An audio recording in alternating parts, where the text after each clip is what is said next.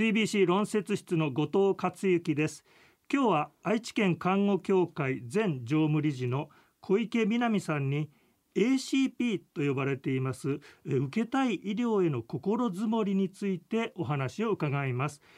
この受けたい医療受けたくない医療それぞれ人にはこう思いがあると思うんですが、はい、これを ACP という言葉でアメリカやヨーロッパから考え方入ってきてるんですけれどもこの ACP どういう意味のどういう概念なんでしょう？はい、えー、これはですねもしもの時のために自分が望む医療やケアについて前もって考えたり繰り返し話し合ってさまざまな方と共有する取り組みのことです、えー、お年寄りの方だけではなく働き盛りの方や若い人たちにも全てが対象になることです。この ACP つまりアドバンスケアプランニングという英語なんですけど、はい、前もってケア治療についてプランニング計画をしていく時間の流れということなんですよね。はい、そうですね。これアドバンスケアプランっていう単なる計画じゃなくて ING でプランニングとなってるっていうことは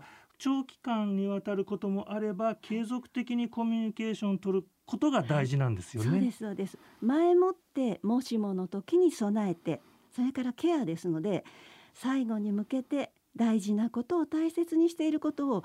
プランニングですから話し合って実現していくプロセスのことですので、はい、一回こっきりのことではなくそれを続けていくということが大事になります。厚生労働省などからはあよく人生会議、はい、いわゆる会議という言葉で出てくることがあるんですけれどもこれとはちょっとなんかニュアンスが違うように感じるんですが小池さんはいかがお感じになりますか？そうですね。人生会議という名称ですと会議すごく堅苦しいイメージに惹かれると思います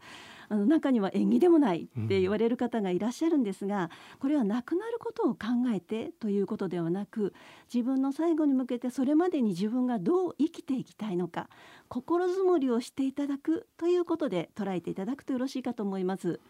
ということは日頃からですね実は健康な時からどんな生き方を重視しているかという必ずしも病院に入院してからの話ではないですよね。うん、そうなんです、えー、誰でもいつでも命に関わる大きな病気や怪我をする可能性がございます。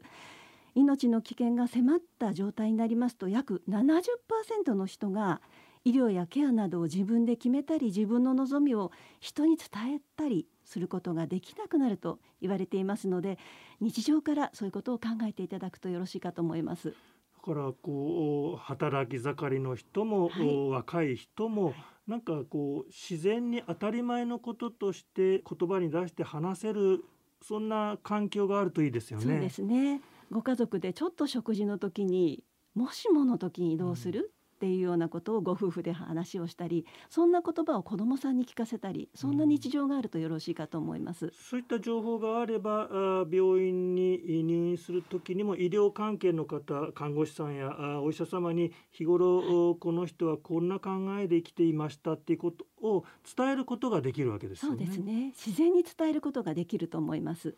幅広い場面で広めていくために今愛知県看護協会ではどんな取り組みを進めていらっしゃるんでしょうか？はい愛知県看護協会では昨年度令和3年度より重点事業として ACP の推進に取り組んでいます、え患者さんは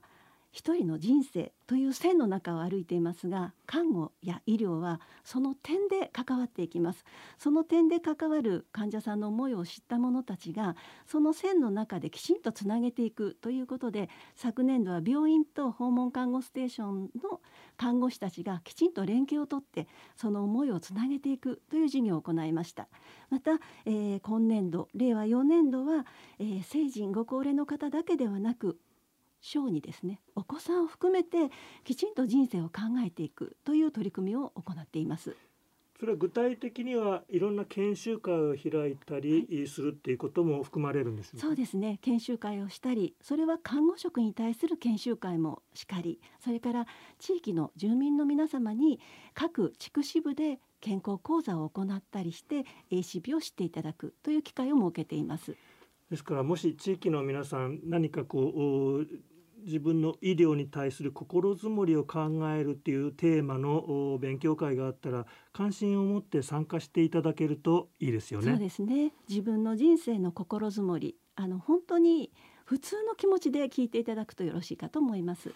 参加者の方から何かメッセージとかあ入っているんでしょうか？はい、えー、参加された方、まあ、あの看護の側から言いますとやはり入院して病院の中で今後どうしていきたいですか？という言葉をかけますともう自分は死が近いんではないか。というイメージが非常に強くなりますので昨年度行った病院の看護師たちは、えー、皆さんに日常からどういうふうな人生を歩んでいきたいのかもしも何かあった時にどういうふうに何を伝えたいのかそこを日常に取り組んでほしいということを元気なうちからやっていただきたい。ぜひそれを県民の皆様にお伝えください。ということでした。医療関係者だけで進めることもできない取り組みですし、はい、私たち市民もそういった取り組みに理解や共感を持って医療の人たちとお話し合いをする姿勢この両方が相まって実りある取り組みになるというのがこの ACP 心づもりの取り組みなんですよね。そうですね。あの一番最初にも申し上げましたけれども、人生を前もって考えて繰り返し話し合い共有するというところが重要ですので一方的なものではなくお互いが話し合うということを大切にしていくものです。